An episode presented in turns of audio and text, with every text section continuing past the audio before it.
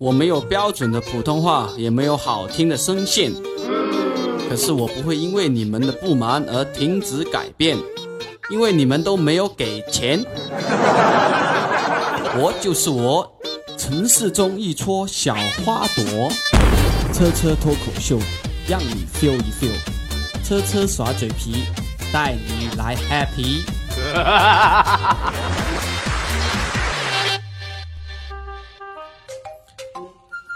现在这个社会，家暴和经济风暴一样，总会影响到我们每一个家庭。有时候我会想，为什么会有家暴？家暴可以说是全民运动，上有老下有小都能参与进来，是唯一一项全民参与的运动，却不能出现在奥运会的普及项目。家暴是如何产生的呢？我觉得是权力重心的问题。说白了就是资产分配不均。为什么我们每个月的工资都得上缴？我们没钱苦啊，于是就开始造反革命。很多人觉得家暴就是男的打女的，男的也可以被家暴的好不好？特别在这个权钱的年代。但是我们今天要说的是传统家暴，就是男的打人的问题。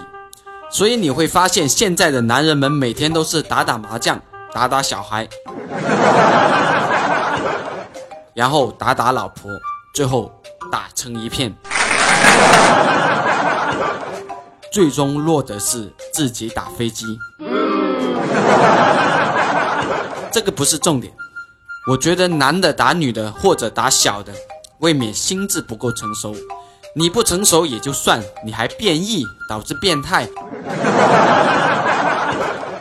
从生物学角度来说，这已经是不能容忍的。从人性角度来说，关我屁事啊！就是因为我们这种关我屁事的态度，导致家暴不断的发生。没人喝止，却有人喝彩，这是道德的沦陷。我希望有一天我们可以站出来，看到家暴，我们可以充满正气的说：“住手，不要再打了，再打我就要叫了。”可是你会发现，第三者基本看不到家暴。既然说了是家暴，就是家里面发生的了，外人怎么会知道呢？所以，我们女性的受害者要勇敢的站出来，且要果敢的说出来。我知道这很难，就好比我要说出我有多少钱一样难以启齿，因为我是负资产。没有钱，身上只有几锭黄金，毕竟我是清朝人嘛。亲爱的女性朋友，你只有站出来，你才能得到帮助，得到解决、解脱。不要忍，什么忍一忍，风平浪静，那是假的，只会风起云涌，越加激烈。